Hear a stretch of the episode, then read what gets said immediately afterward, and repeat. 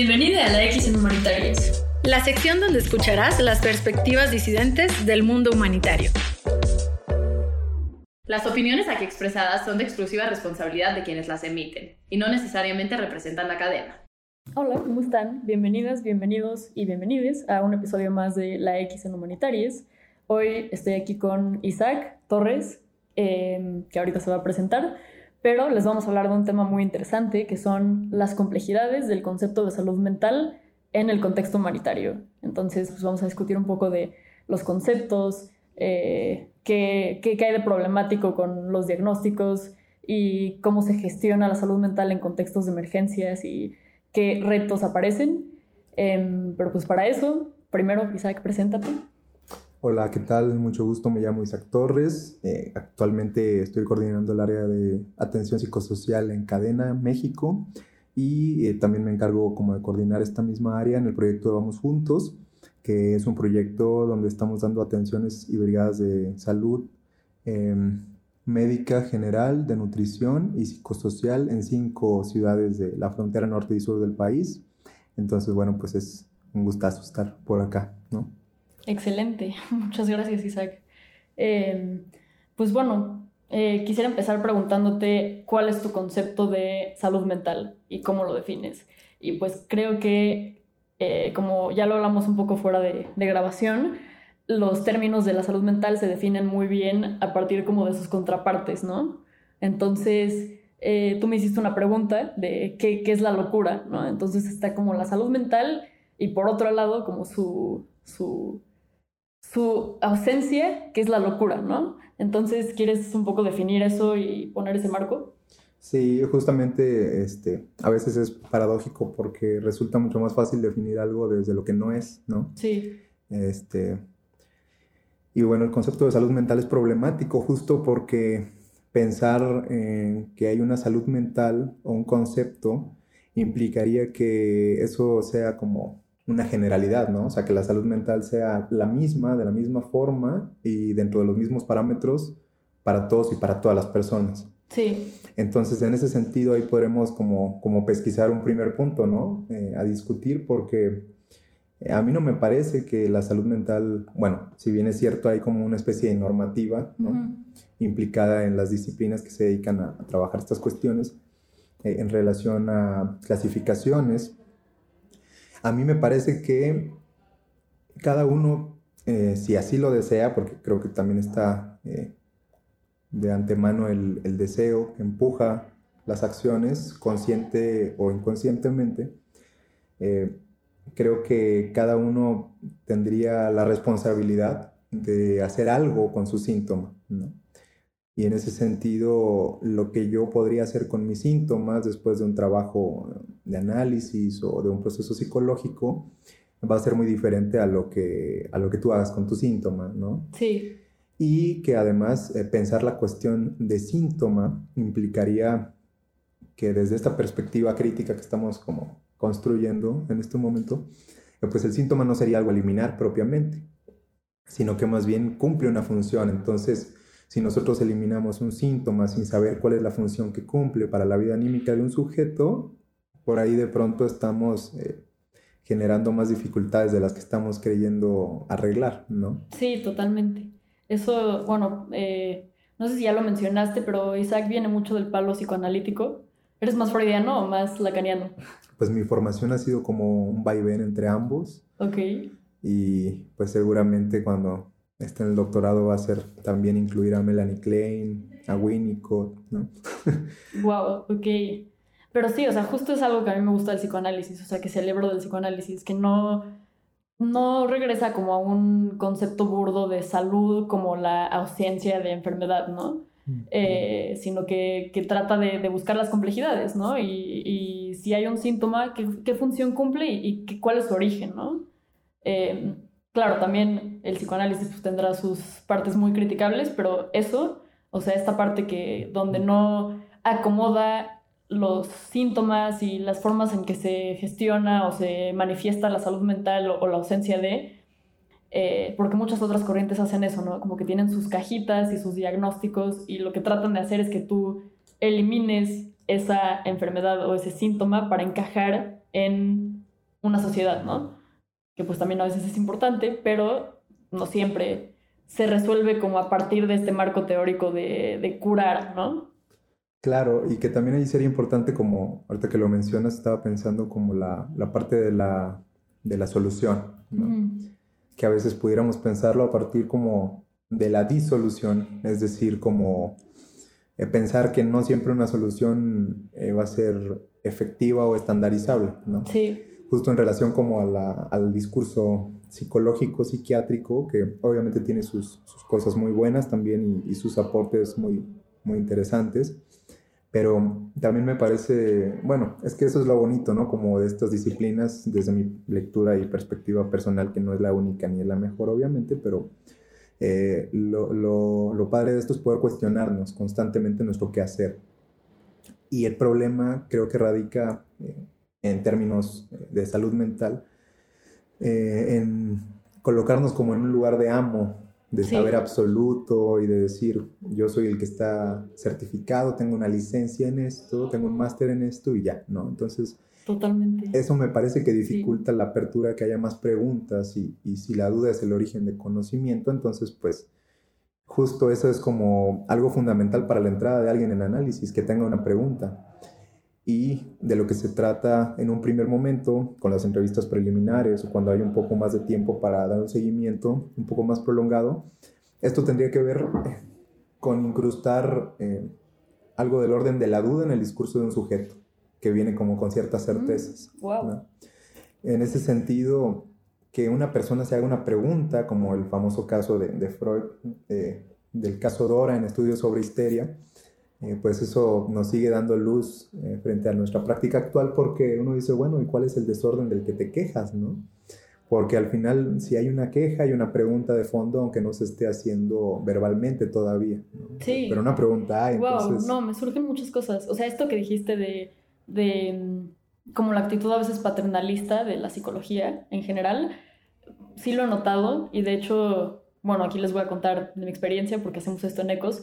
Eh, yo cuando empecé un proceso terapéutico probé como con varias psicólogas, como con seis, o, o sea, un montón. Fue un proceso durísimo, pero decidí quedarme con la que estoy ahorita, que ya llevo como dos, tres años, justo porque lo primero que me dijo es como, aquí la experta no soy yo, la experta eres tú. O sea, el, el discurso que va a salir de las dos viene de tu expertise en tu vida y de mi expertise en, en psicología, pero aquí no es de que yo te voy a decir qué hacer ni... Claro. Ajá. Entonces me pareció súper bonito porque justo yo no quería a alguien que, que como que viniera con cierto presupuesto de qué está bien y qué está mal, qué es sano y qué es enfermo, ¿no? Eh, y eso, pues te digo, es lo que me parece valioso del psicoanálisis. Y otra cosa que me surge es que ya en el concepto mismo de salud mental podemos notar un montón de discursos y de metáforas que están súper incrustadas en, nuestro pensamiento social. O sea, en los dos términos, en mental y en salud. Porque, a ver, para empezar nos dividimos entre cuerpo y mente. Y esto es algo que viene desde el platonismo, es una tradición viejísima, viejísima, pero la seguimos manteniendo y es rarísimo. O sea, yo siempre le pregunto a la gente como, bueno, ¿dónde está la mente? O sea, ¿qué es? ¿Qué es la mente y dónde está? Y como que señalan su cabecita, ¿no? Pero ¿por qué? Además, ¿por qué en la cabeza? O sea, podría estar en cualquier parte del cuerpo, ¿no? ¿No? Hay estudios que muestran que el estómago tiene más conexiones neurológicas que el cerebro. O sea, es como toda una estructura metafórica rarísima y la hemos llevado tan lejos que hablamos de enfermedades del cuerpo y enfermedades de la mente, ¿no? Cuando bien podría plantarse un enfoque mucho más integral, más eh, completo. Sí, Justo esto que dices está, está interesante porque Silvia Blakemark es una psicoanalista, bueno, fue una psicoanalista de Buenos Aires y ella justo plantea en un texto eh, que se llama La construcción del sujeto ético del, del editorial Pay 2. Me lo regalaron justo cuando cambié de, de ciudad, ¿no? Y es un parteaguas para mí ese texto, además de que ella pues fue una genia, ¿no? Y, y ella justo plantea esta cuestión eh, de que si hay, eh, plantea como cierta lógica en, rela en relación a, a, las dificultades que puede existir, que pueden existir. Plantea esto que si hay una enfermedad física, hay una enfermedad seguramente que genere afectaciones en lo psicológico y viceversa. Cuando hay una afectación psicológica, hay afectaciones físicas también, como en síntomas psicosomáticos. Claro. O sea, es que las emociones son físicas al final, ¿no? Uh -huh.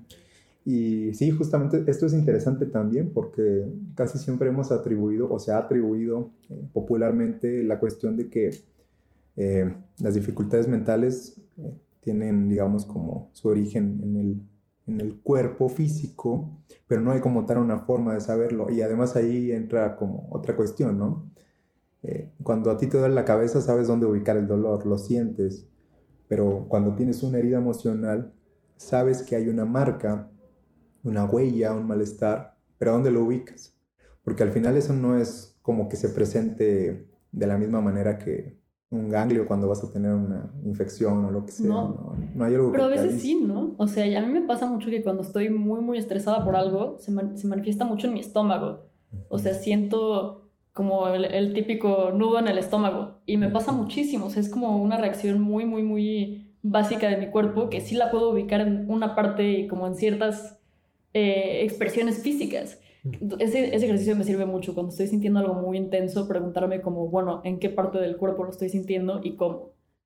Que, no sé, o sea, no, no te lo enseñan así porque es como, esto es mental y justo es algo como muy vago que no se puede ubicar y pues sí, pero, pero al final también es físico, ¿no? Y a veces cuando se habla desde esta otra perspectiva también para personas que pueden ser ajenas al tema, puede ser raro también escucharlo de una forma distinta ahorita que planteabas este, esta cuestión como de, planteabas algo como en relación a, a la localización, mm, es que estoy intentando acordarme de un punto de los que mencionaste hace rato, que tiene que ver con la clasificación, porque también pensándolo, por ejemplo, en un tema del que comúnmente termino hablando, aunque a veces el tema central no sea ese, es, el tema de la locura, ¿no? Sí. Que tiene que ver justo con, con la siguiente pregunta.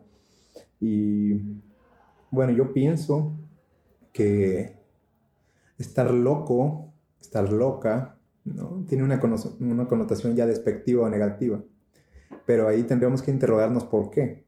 O sea, muchas veces hay personas que están como en estados totalmente delirantes que parece que son mucho más felices que nosotros, que nosotros, ¿no? Por ejemplo, tengo una anécdota de una, una colega que ella se encontraba en una situación muy fuerte en su vida entonces pues, tenía que pagar la renta, etcétera, se había quedado sin trabajo. Estuvo haciendo muchas cosas ese día, que era como el día que le habían dado el ultimátum para poder responder a, la demanda económica de donde ella vivía. Y cuando salió del edificio y se puso en la banqueta a llorar, pues vio a una persona enfrente que se acostó en la banqueta, abajo del sol, se puso una cobija encima y se empezó a morir de carcajadas, ¿no? Ok. Y en ese momento ella deseó ser él deseo ser esa persona. Entonces, eh, por ahí a lo mejor es algo raro, ¿no? Como plantearlo de esta manera. Sí. Pero creo que no es imposible pensar o pensarnos en una posición donde la locura no sea algo precisamente dañino, ¿no? Por ejemplo, lo vemos con Dalí en la pintura, con Alejandra Pizarnik en la escritura, o sea, ellos tenían una manera de darle cierto cauce y canalizar su locura para poder hacer algo con eso, ¿no? Sí. Lo que pensaríamos como el síntoma, que es como la construcción de algo un poco mejor, entre comillas, para, para uno mismo con su síntoma y valdría la pena pensar eh, pues que todos de alguna manera sí estamos un poco locos, ¿no? O sea, porque la realidad misma es así, es delirante, es extraña, o sea, aquí no le ha pasado que ha tenido un arranque de ira incontrolable, gente que rompe cosas, gente que por la desesperación de una situación eh, que le está sucediendo piensa en hacer daño o hacerse daño, ¿no? O se hace daño con los puros pensamientos. O los sueños, ¿no? O con sueños, sí, o sea... Sí, hay un montón de elementos de nuestra vida mental que son súper complejos y que no los vemos porque estamos muy obsesionados con esta idea de salud relacionada a encajar funcionalmente a una sociedad, ¿no? Entonces, esto que me decías de que el psicoanálisis busca transformar como la afirmación de que algo está mal en una pregunta, ¿no? Que eso me parece como increíble porque transformas, o sea, una creencia y, una necesidad de encajar y de como eliminar lo que está mal por una actitud interrogativa. Siempre hablo de esta como característica performativa del lenguaje, o sea que cuando tú hablas haces cosas y las preguntas justamente lo que hacen es abrir en vez de cerrar con una afirmación, ¿no? Que muchas veces el discurso de la ciencia es así, ¿no? Como colocarse en ese lugar de amo y, y de un saber absoluto. Sí. Más bien la posición del analista o, o de quien tiene el deseo de, de ostentar esa posición, eh, pues es justo la de la docta ignorancia, ¿no? Ya me acordé de lo que eh, quería comentar en relación a lo que decíamos hace rato. Justo esto de la docta ignorancia es como la posición que más nos conviene a quienes sostenemos la posición de escucha o como analistas, porque justo de lo general se trataría de llevarlo a lo particular o a lo más singular, a la experiencia subjetiva de un sujeto. Es como cuando alguien llega a consulta y dice, bueno, yo eh, tengo bipolaridad, me diagnosticaron hace tiempo, usted sabe qué es eso, ¿no? bueno, pues yo sé un poco, pero cuéntame cómo es tu bipolaridad para ti, cómo vives tú con eso, qué significa eso. Y, recordemos que antes de ser bipolar, pues eres Juan o eres María, ¿no? Sí. Entonces eso también es como regresar un estatuto de sujeto a las personas, justo con lo que decías que tu psicóloga te dijo en, en relación a, bueno, la que tiene el saber eres tú, ¿no? Entonces esa es la posición que creo que más nos conviene para que un trabajo fluya Digo que no hay garantías, ¿no? Pero... No, porque cuando ella me dijo eso, abrió una, un espacio muy bonito donde yo puedo darle retroalimentación a ella, ¿no? No es nada más ella dándome consejos, sino que si ella dice algo que me molestó o me da un consejo que no me sirve o me hace una pregunta que no me sirve, yo le puedo decir como, oye, por ahí no lo quiero llevar hoy o no lo quiero llevar por ahí nunca, ¿no? Entonces yo tengo como esta autonomía y esta agencia sobre mi propio proceso terapéutico, ¿no? Claro. Y, ahorita que decías esto del consejo, esto es un tema interesante también porque me parece importante como eh, establecer cuáles serían como las diferencias entre un consejo y una recomendación terapéutica, por ejemplo, ¿no? Eh, se me viene a la mente como cuando hay personas en un café que son amigos, amigas, y de repente, bueno, uno puede decir de alguna forma como decir, creo que por ahí esto está bien, o quizás no deberías hacer esto, pero al final esa es una posición de juez. Y pues creo que quien tendría que opinar sobre eso somos nosotros mismos. A veces un poco los consejos pueden ser como intentar echarle la culpa a alguien más, que eso sería como algo pues bastante neurótico, ¿no? Y hacer responsable a alguien más de lo que pueda suceder, ¿no? Justo ahorita se me, se me ocurría como un ejemplo en relación a lo que hacemos en Vamos Juntos. En Tapachula me tocó atender a, a, una, a una madre con su hijo, como de 8 años, el niño y eh, lo mandaron del área de nutrición porque no quería comer, estaba bajando de peso, pero la cuestión no era tanto el hecho de, de la alimentación, ¿no? Entonces ahí muy, muy inteligentemente la nutrióloga pudo, pues ya tienen desarrollado todo un ojo clínico ellos y ellas también, ¿no? Entonces lo mandaron al área de psicología y eh, pues justo lo, lo, que sucedía es que él tenía muchas dificultades para, para comer porque siempre la hora en la que comían era con su abuelo pero su abuelo estaba en Honduras, entonces este niño y esta señora habían emprendido un viaje y pues lo habían hecho ellos dos nada más, ¿no? Entonces, eh, la recomendación terapéutica que les di en ese momento, porque justo pues son sesiones, pues son intervenciones de sesión única, ¿no? No hay una forma de dar seguimiento. Entonces, lo que yo le comenté fue ver la posibilidad de que pudieran tener una videollamada con su abuelo y en esa videollamada poder comer, ¿no? Pero no solo se lo dije a, la madre, ¿no? Sino que también me dirigí al niño y le dije, bueno, ¿y tú qué piensas de esto? ¿Te hace sentido? ¿Es una tontería? Puede ser algo tonto, o sea, yo estoy aquí para escuchar más que para decirles qué hacer, ¿no? Sí. Porque eso es justo, o sea, esto tiene, es como una viñeta clínica en relación a, a un ejemplo muy puntual sobre qué es o qué significa en la práctica, en términos técnicos, darle esa responsabilidad a un sujeto para la emergencia de su propia palabra. Y sí, tal cual, o sea, el niño dijo que sí, yo no sé si lo llevaron a cabo después, y si lo llevaron a cabo no sé si les funcionó, pero evidentemente había algo ahí de un vínculo que estaba muy establecido, que se estaba fracturando y que estaba representada esa dificultad, esa fractura en la alimentación. ¿no? Sí. Entonces es, es importante también como, qué bueno que lo dijiste porque sí es muy distinto, ¿no? Eh, en relación a lo que el cliché de la salud mental representa, dar consejos a eh, una recomendación terapéutica que puedes seguir o no, bajo tus propios términos, como, como paciente, como analizante, como usuario, usuario. Este, y creo que eso sería como para mí lo más rescatable y lo más valioso de una intervención. Sí, 100%. Y creo que también esto nos habilita a cuestionar cómo funcionan otras prácticas clínicas, ¿no? Como la medicina o no sé, la psiquiatría también es muy, bueno, es que también entra en este, en este rubro, pero, o sea, creo que lo que pasa muchas veces en la medicina es, eh, en nombre de la salud, anulas la autonomía del paciente, ¿no? Entonces no le preguntas si esto tiene sentido para, para él o ella. ¿no? Y, y, pues creo que el hecho de que la psicología lo haga y, y pueda empezar a poner en el centro al paciente también puede ser un punto de partida para llevarlo a otras prácticas, ¿no? Y sí, o sea, totalmente. A mí lo que más me sirve de mi terapia es escucharme a mí hablar, ¿no? No recibir consejos, no... Claro, lo que me sirve es que alguien me ayude a plantearlo de una forma diferente, pero lo que más vivo yo como mi proceso es escucharme a mí hablar y, y buscar como diferentes formas de narrar mi propia experiencia, ¿no? Eh, que bueno, eso es muy subjetivo, muy de mi experiencia, pero, pero creo que es eso, ¿no? Es, es algo donde yo estoy en el centro. Y es que justo, si uno está en el Sí. centro de su propia experiencia subjetiva, como alguien que no conoces y a quien no has visto nunca en tu vida, te va a decir de qué manera llevar mejor tu vida, ¿no? Sí, ¿no? Es prácticamente una imposibilidad porque, o sea, epistemológicamente, ¿no? Porque pues, es imposible que yo que no te conozco te diga, esto es lo más recomendable para ti.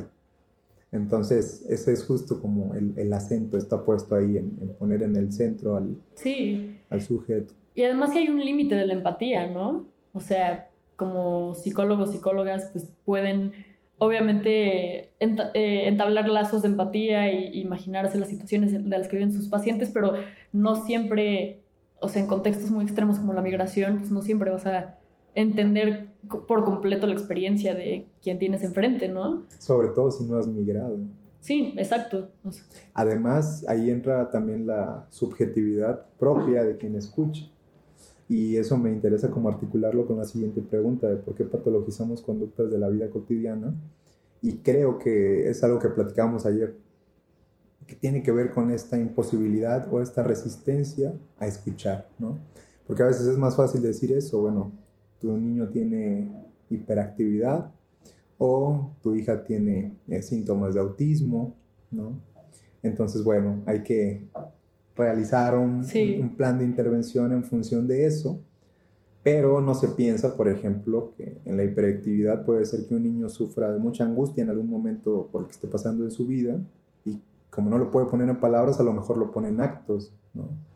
Y entonces, en vez de intentar hacer una lectura del acto, o sea, de la puesta en acto de Sí. niño sobre su angustia, pues se le regaña, se le limita de manera, digamos, eh, a veces... y hacemos una lectura de la persona, ¿no? O sea, y por de ahí los diagnósticos, ¿no? Los diagnósticos como que de algún modo cambian la ontología de quien los recibe. Ajá. No sé si me explico con Sí, esto. sí, sí. O sea, eh, yo tengo amigas. ¿no? Que reciben diagnósticos de ansiedad y que de la nada ya están interpretando absolutamente todo lo que hacen como síntoma de la ansiedad, ¿no? Me comí un chocolate en la mañana porque tenía ansiedad. No, Por ahí te- te nada lo más se te comiste porque querías, ¿no? Sí, exacto. Ajá. no necesariamente todo se, remite a tu diagnóstico y creo que ese es algo, eso es algo que todavía no entendemos bien culturalmente. Eh, no sé, no sé, ¿qué opinas? Sí, este, justo creo que, es que te digo, a veces siento que es mucho más fácil como responsabilizar a una etiqueta, a un diagnóstico o a alguien más, al gobierno, ¿no? Es que, ¿no? Sí. De lo malo que me pasa. Y obviamente hay cuestiones que sí están ligadas, digamos, con el sistema en el que vivimos, ¿no? Pero eh, me parece que no todo está siempre como en función eh, de poder culpabilizar al otro, ¿no? Aunque sea lo más fácil. Al otro siendo la persona o el diagnóstico, ¿no? o la institución Sí. o el Estado, ¿no? En el caso, por ejemplo, hablando de las personas en movilidad, porque justo si lo pensaron, si lo pensamos como en esa perspectiva, pues qué es lo que hace que las personas se vayan de sus países de origen, la violencia, o sea, realmente no poder vivir ahí. Yo he escuchado muchas personas que en consulta me dicen, yo tuve que irme a medianoche con la ropa que traía puesta y agarré a mis hijos y como pude crucé selvas y Sí, lo que sea, o sea, eso es como muy complicado de entender. Puede producir unos efectos, pero no lo vamos a entender nunca si no pasamos por ahí. Ojalá que no, nunca tengamos como esa necesidad, porque realmente es, es algo muy fuerte. Y comúnmente eso es lo que sucede, ¿no? Con, con muchas personas en movilidad. eh, y creo que también hay cierta parte que tenemos que entender en ese aspecto, de que sí, o sea, pues son las políticas públicas de cada país las que no generan eh, pues las condiciones para Sí, poder claro. vivir. ¿no? Wow, yo creo que hay un reto eh, muy grande de la psicología, ¿no? Es cómo devolverle la agencia al, los pacientes sin eh, minimizar la responsabilidad que tienen otras partes como instituciones, el sistema, etcétera, ¿no? Porque claro que hay cosas que no vas a poder cambiar de tu realidad, ¿no? Y hay muchas corrientes de la psicología que te como exhortan a, bueno, si no lo puedes cambiar, pues reinterprétalo, resignifícalo, ¿no? Por ejemplo, el cognitivo conductual, que el otro día leí un artículo muy interesante de que el cognitivo conductual está basado en el estoicismo, que tienes esta como premisa base de que si tú tienes una reacción, bueno, no es su premisa base, pero una de, una de este, si tú tienes una reacción emocional muy intensa a, a algo, lo que está de fondo es un juicio. Y entonces lo que tienes que hacer es dar un paso hacia atrás y decir como, ¿por qué estoy sintiendo esto? ¿Qué creencia o qué juicio hay debajo de, esta, de este sentimiento o de esta reacción? Y, de ahí ya como, eh, ¿cómo se dice? Como eh, desinflar esa creencia. Em, estoy buscando otra palabra, pero se me fue. este, sí, pero creo que a veces no es suficiente, ¿no? O sea, a veces no es un juicio que tú emitas porque es tu responsabilidad, ¿no? También hay un sistema que condiciona los juicios que haces, entonces...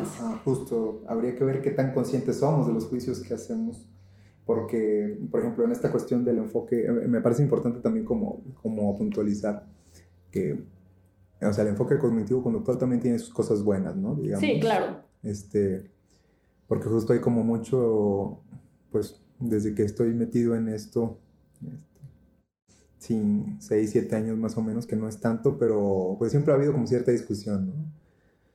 Y la verdad, a mí como, como que me da mucha flojera meterme como en esos, en esos eh, en esas discusiones. Sí, de cuál, qué corriente es mejor o cuál peor, ¿no? Porque eso también habla de las dificultades que tenemos para cuestionarnos y por qué uno tendría que ser mejor, ¿no? O sea, y por qué no mejor centrarlo en el paciente y ver qué necesita, ¿no? Chance en algún caso sí va a ser muy útil el cognitivo conductual y en otros no. Sí, hay personas a las que les funciona mucho. Yo me acuerdo que las primeras intervenciones a las que yo acudí por mi propia cuenta eran como desde ese enfoque y a mí no me servía mucho eso. Yo necesitaba un espacio de escucha, técnicas eh, como para que me dijeran qué hacer eh, de manera correcta, digamos, entre comillas, no era como, como algo que a mí me funcionara. Yo le decía, bueno, ¿y por qué no me deja hablar mejor en vez de decirme qué hacer? Y, y, en ese sentido también entra otra complicación porque justo si nosotros eliminamos, como decimos en un primer momento de la charla, un síntoma que cumple una función para la vida psíquica o anímica de un sujeto, sin saber muy bien qué es lo que se sostiene ahí, corremos el riesgo de que ese síntoma aparezca de nuevo con mayor intensidad y con otro tipo de envoltura. Por ejemplo, cuando intentas trabajar una fobia en un niño o en una niña y de repente dejan de tenerle miedo a un objeto, pero la fobia cambia de objeto. O el objeto fóbico es otro, pero la fobia se sostiene. Entonces ahí habría que pensar, o sea, ¿no será que a lo mejor esta fobia está intentando generar algún tipo de solución, pensando por ejemplo en un caso de Freud, que es el caso de Hans, el, el caso del pequeño Juanito, un niño como de 5 años. Eh, y justo la hipótesis es esta, ¿no? De fondo que se trataba un poco de ir como construyendo su propia subjetividad, como si el objeto fóbico el niño lo pusiera entre él y la madre, para ir desprendiéndose del campo del otro materno y empezar a construir un, capio, un campo subjetivo personal. ¿no? Sí. Entonces ahí cumple una función muy importante porque va a tener que ver con su desarrollo psicofísico y entonces eliminar la fobia es como decir, bueno, sí, o sea, pero ¿qué más, además de eliminar, es lo que podemos hacer? Sí, hay una necesidad ahí, ¿no? Que no se va a cubrir nada más eliminando la fobia, ¿no? Exactamente. Bueno, el caso, por ejemplo, de las personas con psicosis, ahorita que tocábamos el tema de la locura, el delirio a veces es el único salvavidas que tienen en un mar de incertidumbre donde se pueden ahogar si no lo tienen, ¿no? Entonces, si se los quitamos, más bien cumpliríamos como una función de tiranos, ¿no? Y nosotros quiénes somos como para decir, bueno, es que yo no quiero que delires y, creo que... Sí, de nuevo, regresando a esto de que nos encanta la salud definida en términos de funcionalidad en una sociedad específica, ¿no? Y eso habría que ver, por ejemplo, si es realmente lo que nosotros queremos o si es más como el Estado que demanda que seamos personas funcionales y por eso están establecidas así. O el Estado o el sistema económico particular en el que estamos, ¿no? O sea, hay un montón de cosas que demandan que, que seamos sanos mentalmente, ¿no?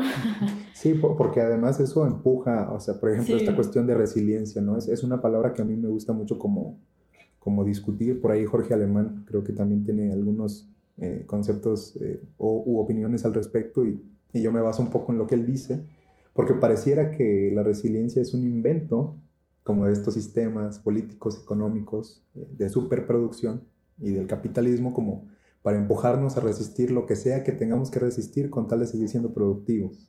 Y, se, y se, disfraza un poco con, a lo mejor, con, con el hecho de, sí. pues soy fuerte y tengo fuerza. No, pues también es válido estar cansado, ¿no? Entonces, en ese sentido, me parece también como muy peligroso esto, justo retomando la pregunta inicial de salud mental, porque yo no sé si en esos términos quiero ser sano mentalmente entonces. Yo no sé qué tanto me conviene ser sano mentalmente en esos términos y tengo que aguantar lo que sea que tenga que aguantar por producir. Ah, no, totalmente. Y es, es, lo que estábamos diciendo ahorita de, de un límite de la psicología, ¿no? Que pues hay realidades que no puedes cambiar simplemente pidiéndole a tu paciente que cambie su actitud, ¿no? O las preguntas o los juicios o las creencias que hay debajo de sus reacciones. También esas reacciones responden a, a una realidad, ¿no? Claro. Que a veces no se puede cambiar. ¿Y, y cómo le hacemos, no? Ponemos el acento en, en, en que, bueno, no podemos cambiar esta realidad, pero entonces hay que cambiarnos a nosotros. O seguimos como buscando formas de de luchar o de resistir a esta realidad. No sé. Ahorita que, que te escucho, este, se me ocurren dos cosas y las apunto para que no se me olviden. Eh, que tenía que ver, ajá. No, sí. Sí, tenía que ver un poco con, con la cuestión de la eliminación del síntoma, ¿no? Volviendo un poquito a eso. Eh, por ejemplo, yo en algún momento atendía a un niño igual a mí me gusta la práctica clínica con, niños y con niñas porque es, creo que ahí hay muchas perlas y muchas joyas que de repente si, si, se, está más o menos atento es como, pues ahí está la cuna de la clínica, ¿no? Para mí. Entonces, este, este niño, eh, su mamá llegó con una referencia porque en el colegio eh, quería una evaluación donde dijera que él no tiene hiperactividad y, la, que las que no le podían enseñar y controlarlo con esas palabras, ¿no? Enseñar y controlarlo eran las maestras de allá. Y aparte ella era maestra también, ¿no? Entonces, supongo, supongo que ahí hay cierta forma de ejercer control, ¿no? En su mismo discurso. Y eh, pues, evidentemente el niño era súper hiperactivo, ¿no? Yo no podía decirle que no. Pero más bien lo que me interesó hacer es poner a jugar ese significante y decir hiperactivo para quién, ¿no? ¿Qué significa eso? ¿Qué sí. relación tienes tú como madre con eso también, no? Porque al final, pues, pues los hijos formamos gran parte eh, de la experiencia subjetiva de, de, nuestros papás, ¿no? De las madres. Y entonces eh, fue curioso porque comúnmente pues yo lo que hago es jugar con niños y yo le pregunté, ¿y tú a qué juegas? ¿no? Pero yo me refería a él y contestaba a la mamá. Entonces eh, hubo un momento en el que tuve que decirle, bueno, es que, eh, ok, entiendo que también quiero escucharte, pero le estoy preguntando a él, ¿no? Sí. Y pues me dijo que jugaba con Legos. Yo le dije, ahora sí, ¿y usted juega con él? Y no, pues sí, jugamos a que él arma Legos, los construye a la mitad y yo termino de armarlos. Ya, ok, o sea, como hay como cierta simbiosis, cierta completud en el juego, ¿no? Y este niño, a mí, yo le pregunté eso porque a mí me llamaba mucho la atención que en ese momento en ese consultorio que tenía, yo tenía un, un, rompecabezas. Bueno, era un calendario como de rompecabezas con cubos que me habían regalado. Entonces lo puse en el consultorio y el niño siempre llegaba y me decía, ¿qué es eso? Lo puedo agarrar, pero cuando me preguntaba ya lo tenía en la mano, obviamente, porque sí era muy interactivo. ¿no? Sí. Lo cual no es malo. Entonces, este, o sea, lo malo sería no hacer una lectura de ese acto o de esa hiperactividad, entre comillas, y entonces lo armaba y lo desarmaba, y lo armaba y lo desarmaba. Y yo dije, este niño está poniendo en acto lo que quiere empezar a hacer por su propia cuenta. O sea, él quiere empezar a construir y a destruir sus propios problemas, sus propios legos. Y esto es un problema en la escuela que su mamá le quiere venir a resolver también. Entonces la intervención era un poco, bueno, es que en la escuela no se trata de legos, ¿no? Sí. o sea, en ese sentido es como, él estaba construyendo ya su campo subjetivo, estaba empezando a desprenderse de esta aparente dominación, de este aparente control que se estaba ejerciendo sobre él. Y fueron solo cuatro sesiones para la valoración, Pero estuvo muy interesante, ¿no? Porque al final, esas, te digo, eso, ese niño me enseñó muchísimo a mí, ¿no? Eh, de hecho, él me enseñó algo que yo nunca había leído. Entonces, este, fue muy interesante y lo más chistoso fue que justo eh, al principio él llegó y empezó a agarrar todas mis cosas. Yo tenía unas semillas de girasol en, en una cosa como de vidrio y él tomó una y se la quería llevar. Entonces yo le dije, no, eh, no, no te la puedes llevar, ¿no? Pero si sigues viniendo, se puede, esa semilla se puede transformar en otra cosa.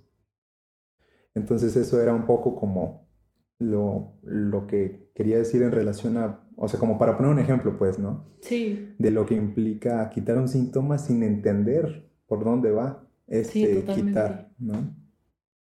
Y en relación a la, a la cuestión de la locura y la salud mental, pues ya Freud tiene un texto donde nos plantea que la psicopatología es parte de la vida cotidiana, o sea, es imposible no equivocarnos, decirle el nombre de nuestra expareja, nuestra pareja actual, no.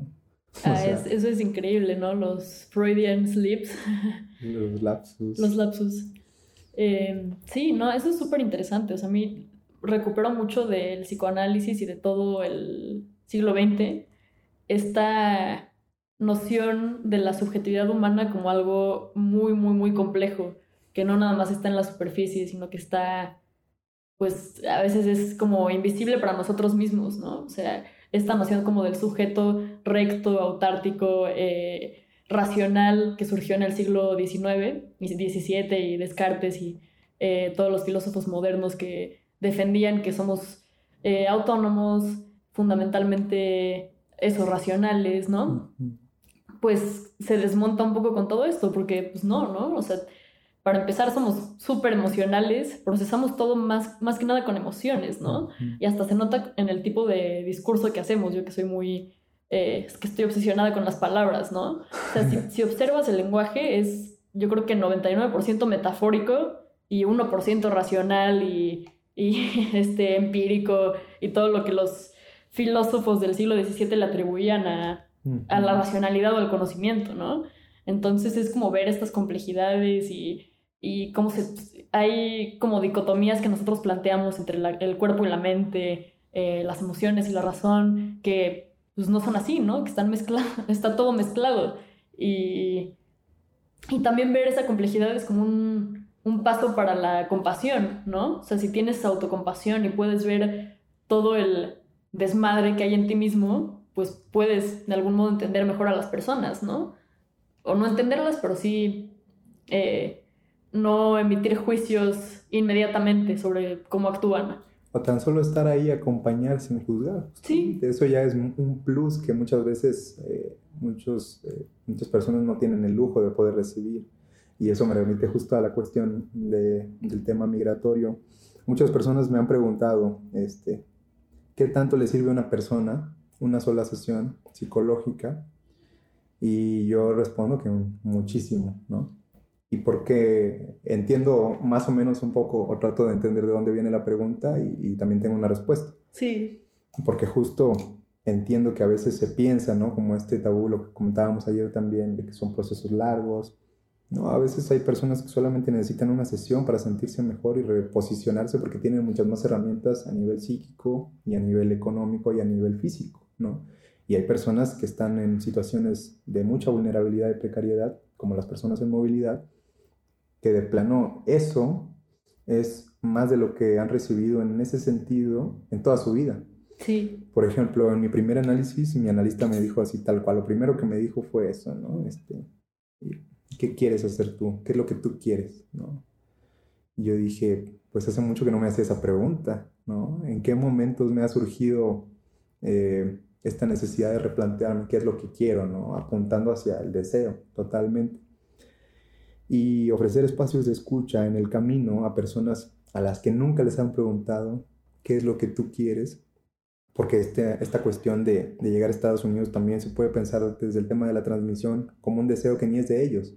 A lo mejor a veces abuelos, tíos, parientes, padres, madres les han dicho, allá vas a vivir mejor, y a veces aunque no le estén pasando tan mal, buscan eso y no es un deseo propio. Y entonces hacer esta pregunta es rectificar, ¿realmente qué quiero yo? ¿Quiero llegar a Estados Unidos? ¿Me quiero quedar en México porque es más pintoresco? A veces pasa y solicitan refugio. ¿O quiero regresarme a mi país y, y, ver a mi, a mi familia, amigos, etcétera? Yo creo que sirve mucho porque un espacio de escucha a veces se tiene como esta impresión, ¿no? De que es solamente como escuchar, ¿no? Y, y en gran medida sí, pero es una escucha que más que activa diría que es una escucha que tendría que ejercerse realizando cierta lectura del discurso. Yo me lo imagino así, ¿no? Cuando escucho a alguien... Eso es muy psicoanalítico, ¿no? como, como, como los subtítulos y como ir pintando con... Leyendo entre líneas. Ajá, con un marcatextos y, y subrayando cosas.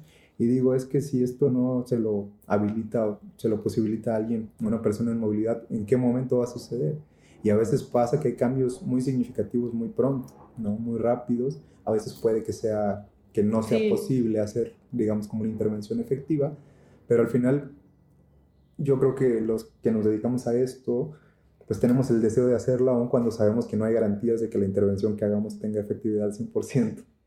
Sí, no, porque no hay garantías, ¿no? Es, en la medicina mínimo sí tienes eso, ¿no? O sea, puedes ver los resultados y son medibles. En la psicología, pues no. Y algo que te iba a preguntar es cómo tú en tu práctica logras o intentas eh, como esta, em, como no eliminar los factores estructurales, pero a la vez no quitarle la agencia a tus pacientes, ¿no? O sea, no decirles como todo lo que te pasa es por este problema, eh, pero a la vez no decirles como tú tienes toda la responsabilidad, porque pues nunca es así, ¿no? Pues es como, pensándolo en esos términos, es bastante complicado, ¿no?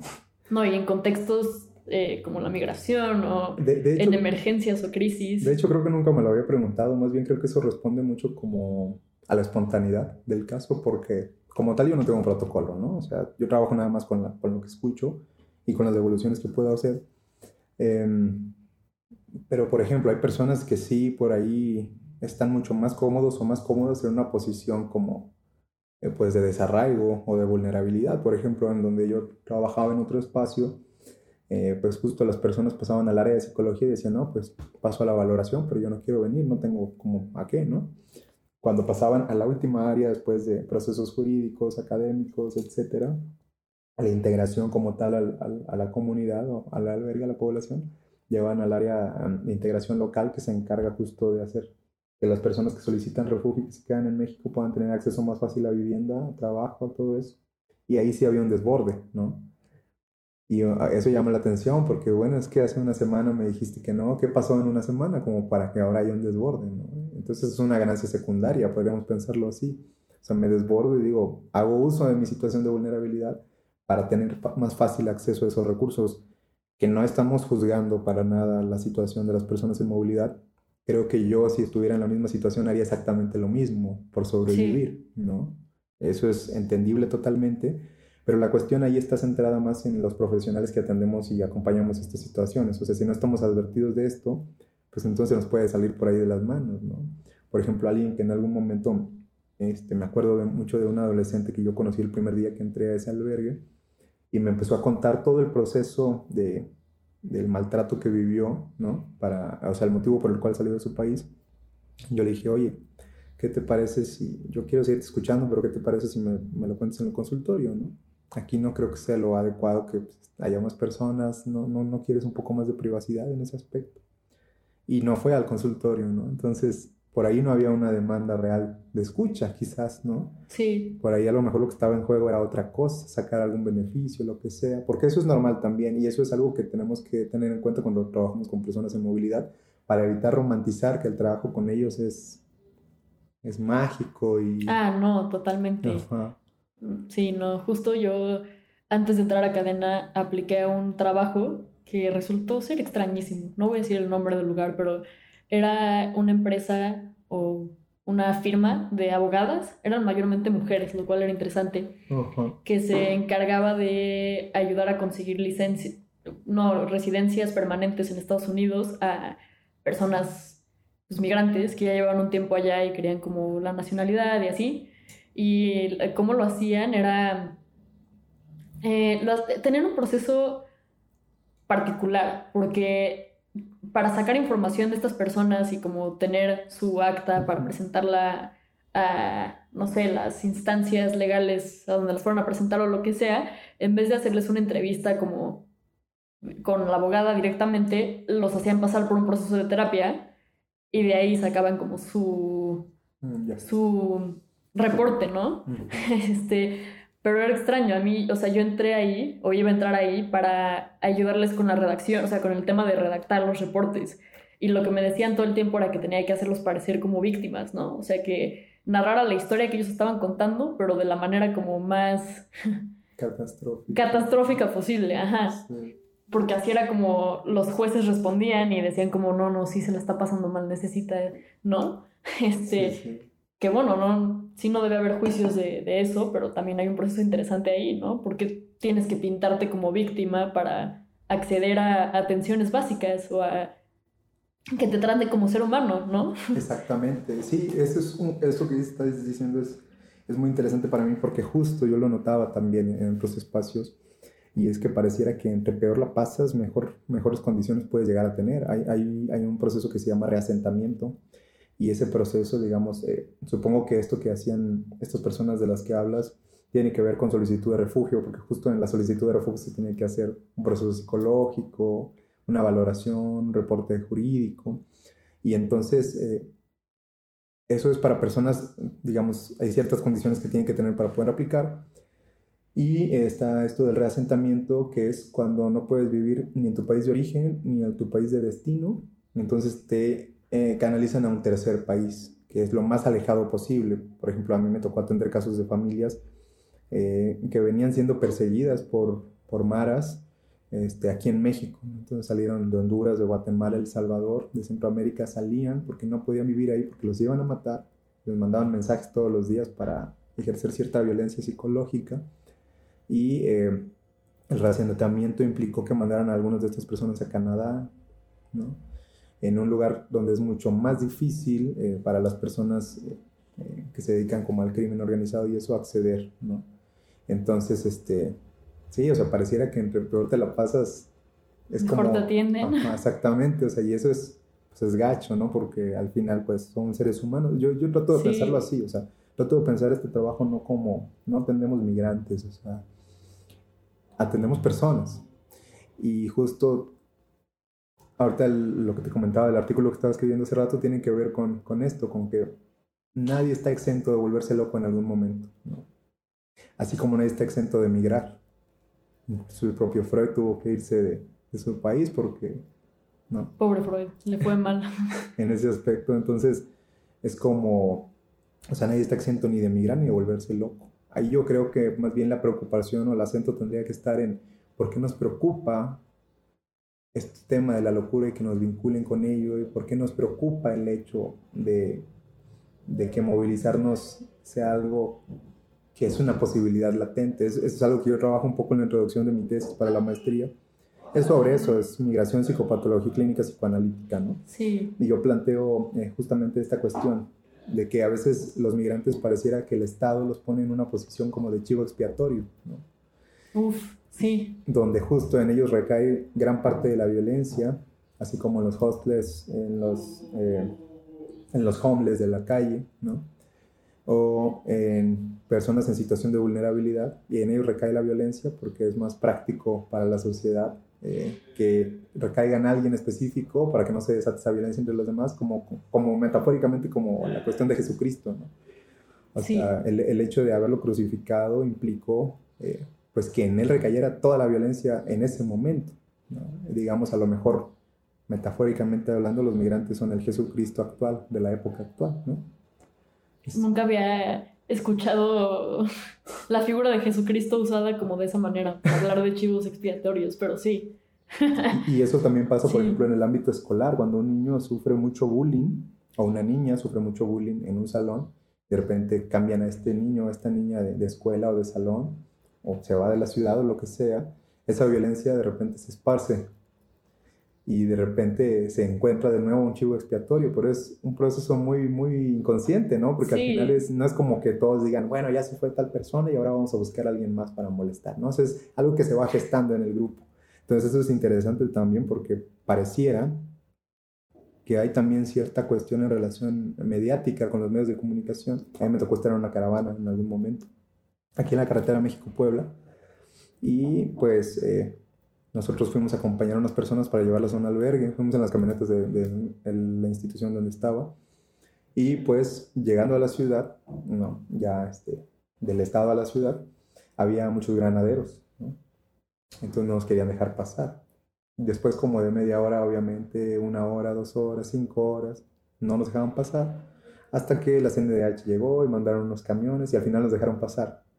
Pero ya cuando había tomas y grabaciones de todo el conflicto que se dio y personas viendo, entonces yo dije, ¿no será que a lo mejor querían provocar a las personas en movilidad para que tuvieran esta reacción, grabarlos y decir, miren, ellos son los que están haciendo el conflicto? ¿No será eso? Porque, porque al final los dejaron pasar, o sea, a todos. Y yo dije, bueno, entonces, ¿qué sentido tuvo provocar primero? Pues pareciera que también están por ahí los medios de comunicación implicados en esto, ¿no? Sí, wow. Y aquí regresamos como a toda la complejidad, ¿no? Porque aparte, em, te conté de la película que vi de Smile, que es una película de terror que a mí me gusta mucho porque creo que retrata el trauma como algo, em, como algo que no vives de manera individual, sino que está, o sea, está como, se, se, se transmite entre personas, o sea, el trauma como que se vive de una manera interconectada eh, como seres humanos y de como que se van afectando mutuamente los traumas, pero no es algo, no es una cuestión individual, sino que, ajá, lo retrata como una cuestión social y, y como que se da en comunidades humanas. Y es que esto que dices es súper importante, o sea, porque yo pensándolo como de nuevo desde el psicoanálisis, eh, a mí me interesa y desde el inicio me interesó, dije, cómo plantear, eh, si el psicoanálisis es un dispositivo que funciona en el face to face, en lo individual, cómo introducirlo a una cuestión que tiene que ver con una problemática colectiva. Ah, sí, esto es parte de la pregunta que llevamos planteando todo, todo el episodio, ¿no? O sea, cómo no quitar la agencia de los individuos, pero a la vez no poner toda la responsabilidad en ellos, porque también hay una responsabilidad colectiva. Y es que creo que ahí también me parece importante mencionarlo porque se piensa casi siempre eso, ¿no? Que es un trabajo muy solitario, solo en consultorio. Y a mí justo por eso me interesa esta causa, porque creo que el psicoanálisis tiene mucho que hacer en espacios colectivos. O sea, además de ser una práctica clínica, es una crítica a la cultura, ¿no? El malestar en la cultura lo vemos clarísimo. Sí. Y eh, en este texto de Freud, y, y, para mí es importante que llevemos esto más allá del consultorio. Justo esa es mi apuesta, diríamos. Esa, eso podríamos decir que es mi causa. Y visibilizar esas voces que nadie quiere escuchar, porque al final de cuentas, eh, pues son voces que tienen derecho a ser escuchadas, ¿no? Y eso es importante.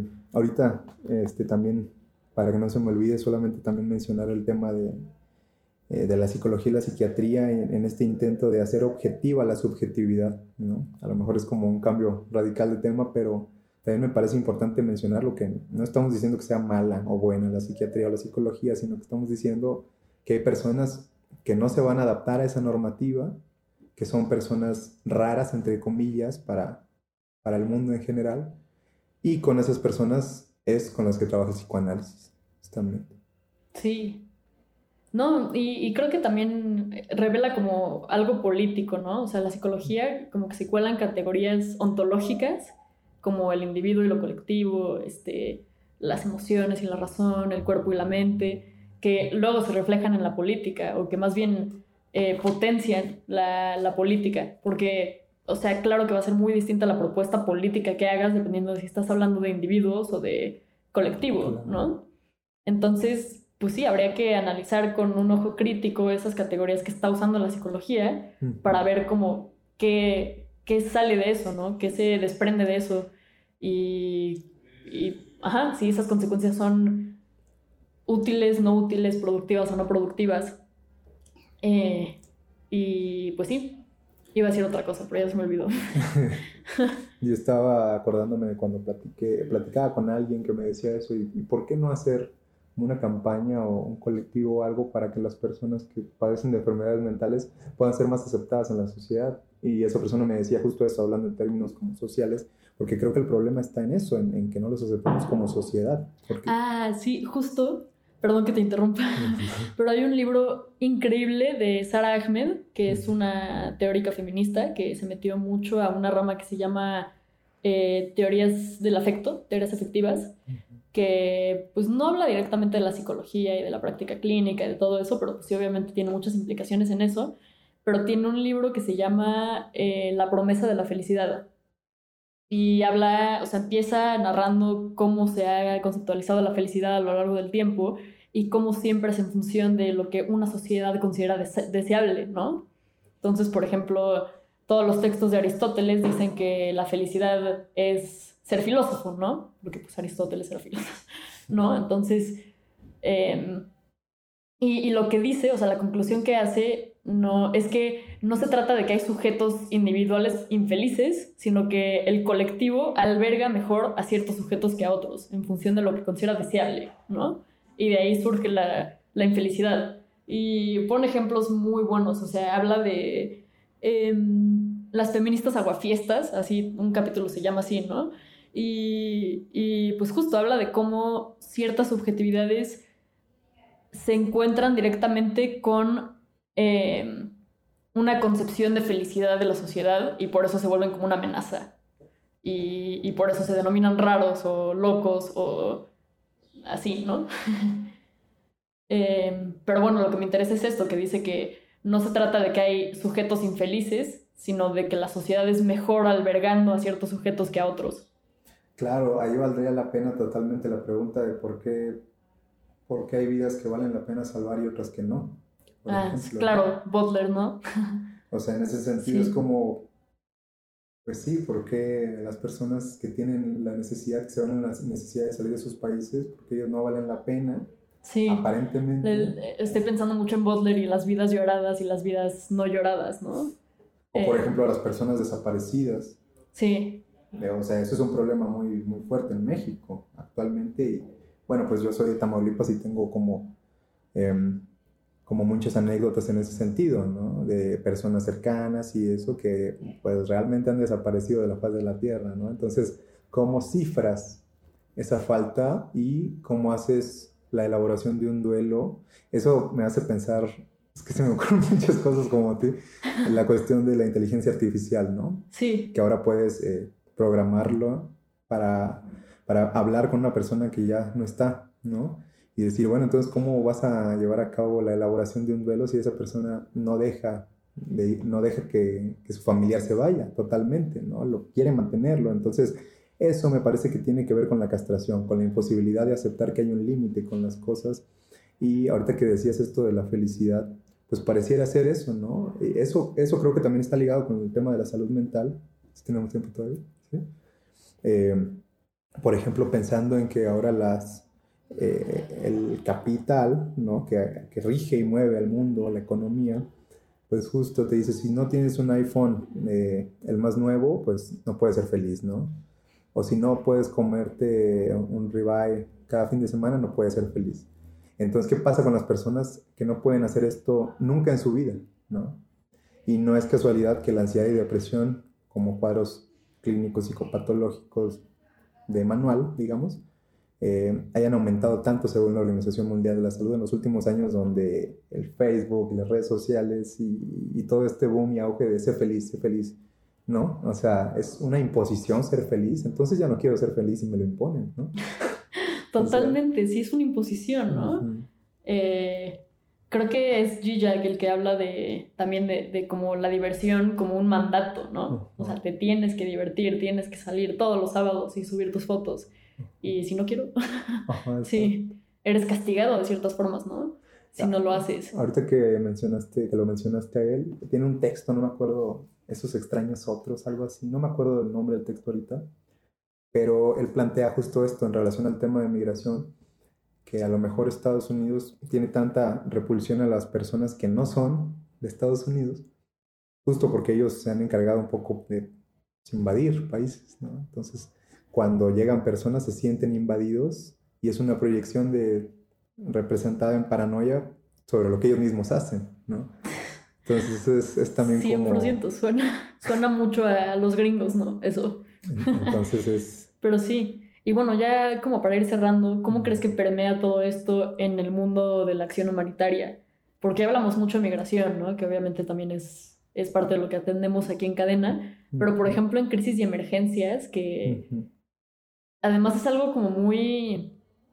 O sea, son, implica como cambios muy repentinos, ¿no? De, de tu entorno y de tu realidad inmediata. Eh, ¿cómo, ¿Cómo atiendes eso desde el psicoanálisis y tu perspectiva psicológica?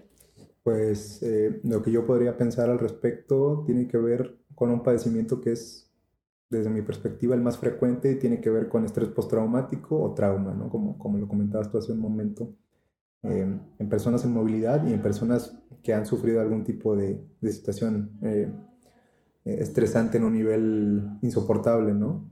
Por ejemplo, esta cuestión de las personas del, terremoto, ¿no?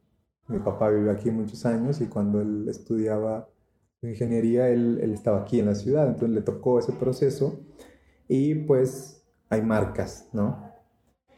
Em, Yo lo que he hablado con personas que han sufrido algún tipo de crisis en este sentido, em, es bueno, quizás nunca puedes olvidar lo que te pasó, pero sí puedes hacer que cada vez que te acuerdes te duela menos, ¿no? Sí. Ah, eso me gusta eh, del psicoanálisis. No sé, no sé de quién lo escuché, pero creo que era un psicoanalista que vino a dar una plática en la Ibero que dijo como el psicoanálisis se trata de transformar el sufrimiento en dolor. ¿no? Y es como el sufrimiento es esta cosa que además como que la como seres humanos lo, o sea, como seres humanos le damos significado a todo, ¿no? Pero al dolor le podemos dar significados que nos lleven o al sufrimiento o nada más a- al dolor o hasta le podemos como dar la vuelta, ¿no? Y es que el dolor es inevitable en la vida, ¿no? Sí. Más bien, pues, ¿qué haces con eso? ¿Y qué posibilidades tienes de hacer algo con eso? Entonces, eh, retomando la pregunta en el contexto humanitario, yo creo que es, es bueno, o bueno, no sé si bueno, porque no, no sé si es como, no sé si entra dentro del terreno de la moral, pero eh, me parece necesario que haya espacios de escucha para quienes han perdido todo, para quienes no saben qué hacer, ¿no? porque a veces algo característico del trauma es justo un estado de inhibición, de no saber qué hacer, de parálisis, y cuando hay cierta movilización, se pueden hacer otras cosas, en el mejor de los casos, ¿no? Inventar tus propias vías, eh, yo creo que tiene toda la relevancia. Y justo por eso yo estoy como tan encauzado con estos temas, porque pues mi giro era trabajar en un hospital psiquiátrico, pero una vez que conocí todas las necesidades que hay en el contexto humanitario, Sí. Digo, no, aquí hay mucho que hacer también. Eh, eh, hay una frase de, de Lacan que me gusta del seminario 10 sobre la angustia, donde dice algo en relación a esto. Dice que eh, la angustia es ¿no? quitarle, no, actuar es quitarle su certeza a la angustia. Entonces, en ese sentido es como, bueno, hay un pasaje al acto que a veces puede ser contraproducente y a veces puede estabilizar. Me acuerdo, por ejemplo, de un texto de Lacan que es su, su tesis doctoral de 1932, me parece, de la psicosis paranoica en su relación con la personalidad.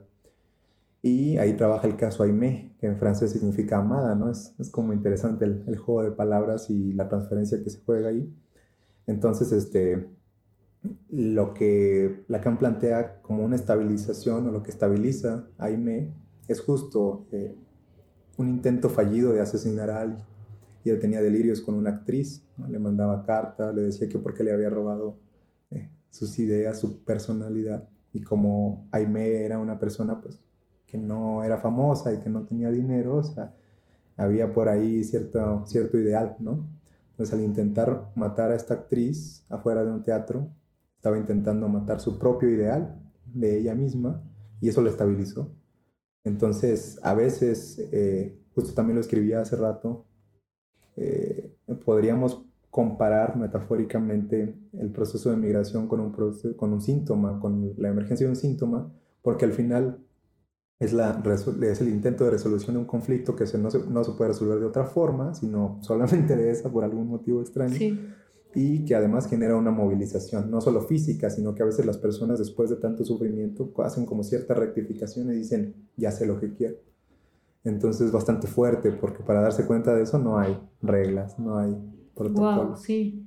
Pues bueno, creo que lo que podemos sacar de este episodio es que hay que pues, complejizar, ¿no? Y, y, no reducir toda la práctica de la salud mental a los diagnósticos ni a las patologizaciones, sino pues, ver estos como grises y estos matices en la experiencia humana que pues, afectan a todos, pero en especial es importante hacerlo para quienes están en situaciones de mucha vulnerabilidad como contextos migratorios o emergencias y crisis, ¿no? Porque está este enfoque tradicional de la psicología o de la psiquiatría de diagnosticar y, y curar, pues para esas personas no funcionaría en lo absoluto, ¿no?